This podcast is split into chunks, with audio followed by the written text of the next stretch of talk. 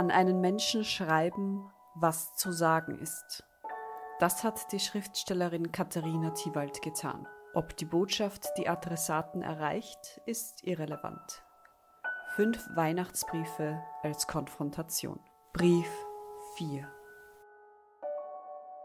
Sehr geehrte Frau von der Leyen, ich wollte einen meiner Weihnachtsbriefe, die in der Wochenzeitung Die Furche erscheinen, eigentlich noch an Maria Miriam richten, der Mutter von Jesus, aber ich nutze die Gelegenheit und wende mich in einer äußerst dringenden Angelegenheit an Sie. Wenn wir einigermaßen Glück haben, wir, Sie, ich, alle Europäerinnen und Europäer, ist dieser Brief von der Wirklichkeit überholt worden, denn immerhin ist Weihnachten. Und zu Weihnachten lassen sich Herzen üblicherweise ein bisschen erweichen. Wenn wir Glück haben, ist der Horror an der Grenze von Belarus und Polen beendet. Wie Sie genau wissen, sind dort Menschen aus dem Irak, aus Syrien und Afghanistan schutzlos der Winterkälte ausgesetzt. Es gibt Kältetote, darunter ein Baby.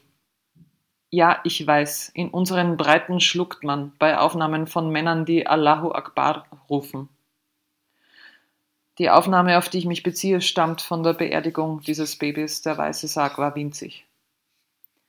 Ja, ich weiß, dass trotz aller Lippenbekenntnisse der Islam gehöre zu Europa eine tiefe Angst da ist vor einer Zukunft, in der auch in europäischen Städten morgens der Muezzin vom Minarett ruft.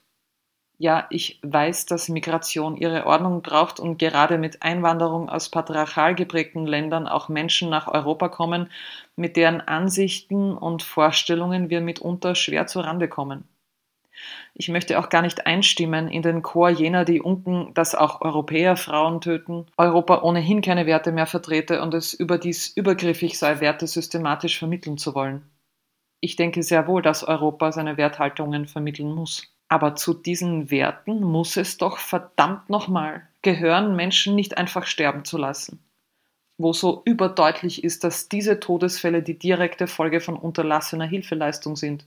Sind wir alle miteinander wirklich schon so fantasielos geworden, dass uns nichts anderes einfallen mag als diese brutale Form der Abschreckung?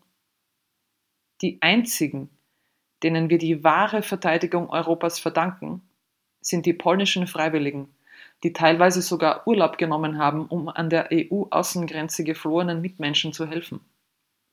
Ich bin stolz auf die Einwohnerinnen und Einwohner der Dörfer, die Lichter in ihre Fenster stellen als Signal, Menschen in Not weiterzuhelfen.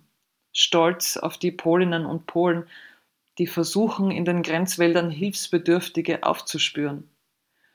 Ich bitte Sie unter Berufung auf die allgemeine Erklärung der Menschenrechte, alles in Ihrer Macht Stehende zu tun, um diese unwürdige, schreckliche und für Europa zutiefst beschämende Situation aufzulösen. Mit freundlichen Grüßen, Katharina Thiewald.